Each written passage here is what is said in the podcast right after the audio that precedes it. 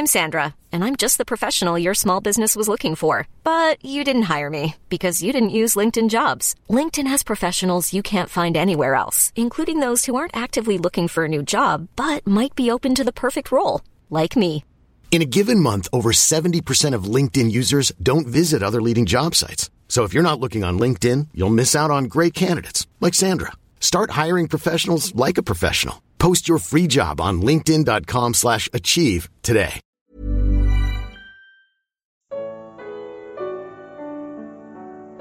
O que Deus fez por nós. Evangelho de João.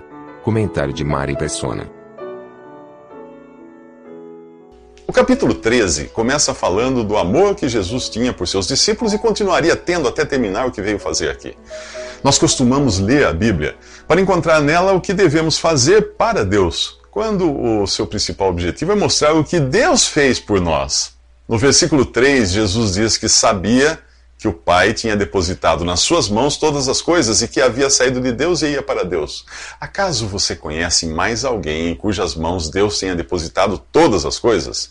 Se Deus, se Deus depositou nas mãos de Jesus todas as coisas, isso inclui também o destino do mundo e das pessoas, e você é uma delas. Jesus veio ao mundo com dois objetivos em mente. Um foi o de resolver a questão do pecado, que arruinou a criação e poderia manchar a reputação de Deus. A glória de Deus estava em jogo e isso ele precisava resolver. Nesse sentido amplo de sua morte, Jesus é o Cordeiro de Deus que tira o pecado do mundo pelo sacrifício de si mesmo. O outro objetivo era salvar você por intermédio do mesmo sacrifício. Entenda que o Cordeiro de Deus morreu para tirar o pecado do mundo. E a palavra pecado aqui é singular. Mas ele morreu também para levar sobre si os pecados daqueles que creem nele. E pecados aqui é plural. A obra de Cristo é universal, mas o perdão é individual. Somente os que creem em Jesus podem desfrutar do perdão de seus pecados. Você pode alegar que nem existia quando Adão pecou, mas você herdou peca o pecado de Adão mesmo assim.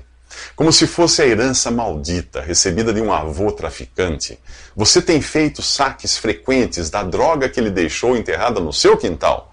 Todos os dias você peca. O que você fará quando lhe pedirem conta disso? Dirá que é inocente? Mas veja que você também não existia quando Jesus morreu. E agora pode receber os benefícios daquele sacrifício. Assim como o pecado e a morte vieram por um só homem, a ressurreição e a vida podem ser suas, graças a um só homem. Por uma só ofensa veio o juízo a todos os homens, mas por um só ato de justiça veio a graça para quem quiser.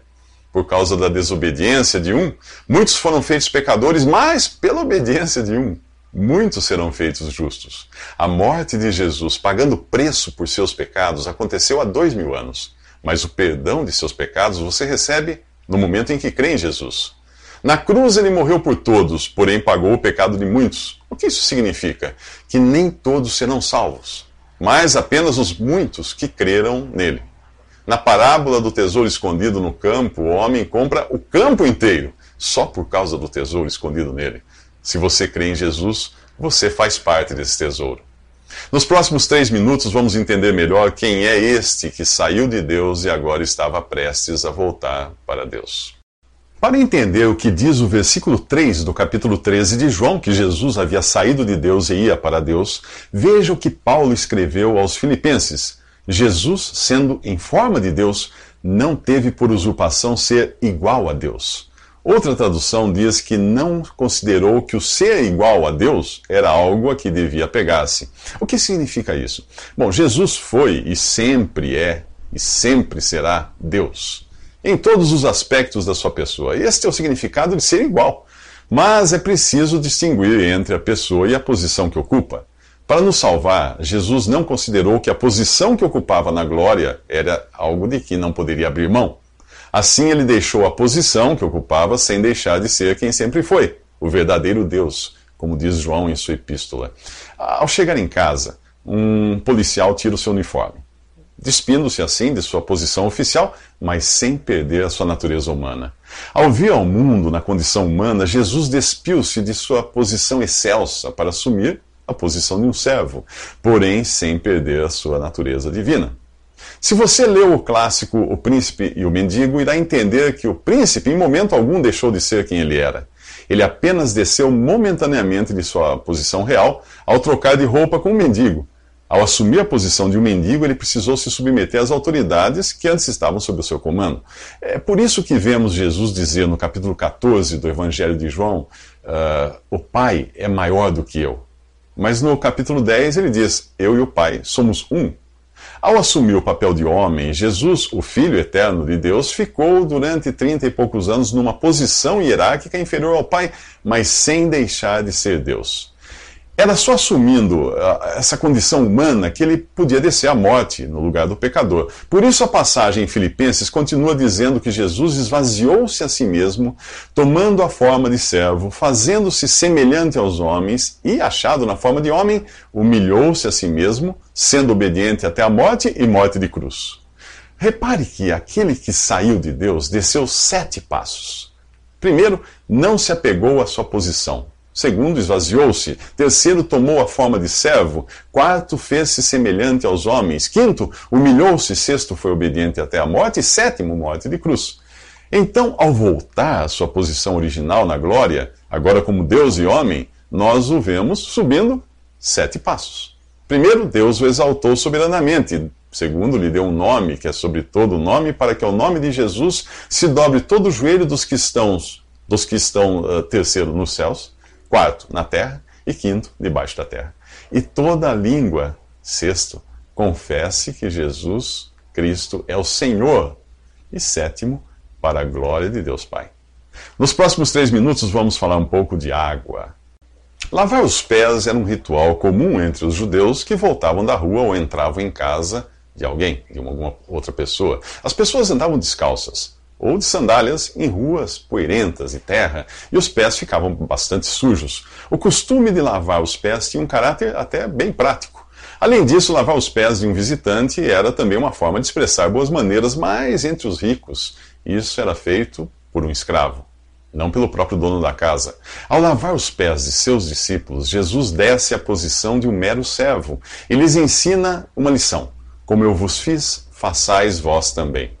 A lição é óbvia, mas o significado da passagem toda nem tanto. Primeiro, quem está lavando os pés dos discípulos? O mesmo Jesus que saiu de Deus e em breve voltaria para Deus. Ele desceu de uma posição tão elevada que homem algum poderá jamais alcançar. Jesus não apenas desceu do céu, para onde promete levar os salvos, mas Efésios 4 diz que ele subiu acima de todos os céus, que é o seu lugar de origem. Paulo explica assim a ressurreição e ascensão de Jesus. Ora, isto, ele subiu, que é senão que também antes tinha descido às partes mais baixas da terra? Aquele que desceu é também o mesmo que subiu acima de todos os céus, para cumprir todas as coisas. Percebe a extensão do que Jesus fez? E, no entanto, aqui nós vemos este ser eterno e sublime pondo-se abaixo dos pobres mortais discípulos. Muito em breve ele iria descer ainda mais sofreria o terror de uma eternidade de juízo infernal condensada nas três horas de trevas que passou na cruz antes de entregar sua vida e descer à sepultura. Para você entender o que vai acontecer agora, é preciso lembrar que a palavra de Deus é às vezes representada pela água e o Espírito Santo pela figura de um servo. Efésios 5:24 nos fala de purificação por meio da lavagem da água pela palavra. Em João 2, os vasos de pedra são enchidos de água pelos servos, a qual é transformada em vinho por Jesus. Vasos, águas, servos e vinho simbolizam, respectivamente, pessoas, palavra de Deus, Espírito Santo e vida com alegria. Ao conversar com Nicodemos no capítulo 3 de João, Jesus diz que ele precisa nascer de novo da água e do Espírito. E que água você acha que ele está falando ali? Certamente não do batismo, que não tem poder de transformar uma vida, mas da palavra de Deus que é transformada em vida pela ação do Espírito Santo naquele que a recebe. Assim como a água tem o poder de limpar os pés, a palavra de Deus também tem um poder purificador. Mas você deve estar confuso, pois aprendeu que somos limpos pelo sangue de Jesus. Nos próximos três minutos, vamos entender o lugar que ocupam o sangue e a água na purificação do pecador. Na cena da crucificação, o soldado fere com a lança o corpo morto de Jesus e dali saem sangue e água. O sangue nos limpa da culpa do pecado e a água representa a purificação da corrupção que o pecado causa em nós. Já ouviu falar do hino Rocha Eterna? No original inglês, o seu autor expressou muito bem o que chamou de dupla cura. Numa tradução literal, a primeira estrofe seria mais ou menos assim: Rocha eterna, ferida por mim, quero refugiar-me em ti. Que a água e o sangue do teu lado ferido me sirvam de dupla cura, salvando-me da ira e purificando-me do pecado. O apóstolo João, em sua primeira carta, diz que o sangue de Jesus nos purifica de todo pecado. E Hebreus 9 diz que o sangue purifica nossas consciências. Hebreus 10 diz para nos aproximarmos de Jesus com um verdadeiro coração e inteira certeza de fé, tendo os corações purificados da má consciência e o corpo lavado com água limpa. Vamos voltar agora à cena do, da lavagem dos pés. Ao chegar a vez de Pedro ter seus pés lavados, ele se recusa, dizendo: Nunca me lavarás os pés. Mas a resposta do Senhor o faz mudar de ideia: Se eu te não lavar, não tens parte comigo. A expressão parte comigo tem o sentido de andar junto, andar junto com Jesus, ter comunhão com Ele. Imediatamente Pedro muda de ideia e vai ao outro extremo: Senhor, não só os pés, mas também as mãos e a cabeça. A resposta de Jesus nos ensina muita coisa. Aquele que está lavado não precisa lavar senão os pés, pois no mais todo está limpo. No Antigo Testamento, o sacerdote era lavado uma vez da cabeça aos pés, quando era consagrado para o sacerdócio e para o serviço do templo. Depois disso, ele precisava lavar apenas as mãos e os pés para entrar na presença de Deus. Jesus diz a Pedro que ele já está limpo, exceto os pés, e o mesmo vale para você se você já tiver nascido da água e do Espírito. Pedro aprendeu a lição, pois mais tarde em sua epístola ele escreve que somos de novo gerados pela palavra de Deus. A água da palavra não apenas nos infunde vida ao nascermos de novo, mas também nos deixa limpos para estarmos na presença de Deus. Porém, o contato com o mundo exige que tenhamos, por assim dizer, os pés lavados pela mesma palavra. Ela ajuda a tirar a poeira do mal que gruda em nós. Daí a importância de, de lavarmos os pés uns aos outros com a palavra. Mas ao dizer que os discípulos só precisavam lavar os pés uh, por já estarem limpos, Jesus acrescenta: mas não todos. Entre eles existe um homem em quem a palavra de Deus não tem qualquer efeito: Judas. Judas ainda está sujo. E você? Precisa ter apenas os pés lavados ou ainda está na sua condição original, sujo aos olhos de Deus? Nos próximos três minutos, veremos como cada um pode lavar os pés de seu irmão.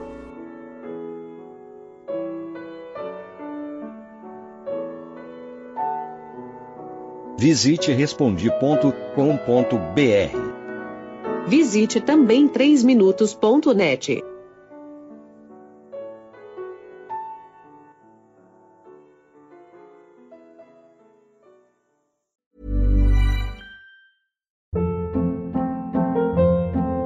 Hold up. What was that? Boring. No flavor. That was as bad as those leftovers you ate all week. Kiki Palmer here, and it's time to say hello to something fresh and guilt-free. Hello Fresh. Jazz up dinner with pecan-crusted chicken or garlic butter shrimp scampi. Now that's music to my mouth. Hello Fresh. Let's get this dinner party started. Discover all the delicious possibilities at hellofresh.com.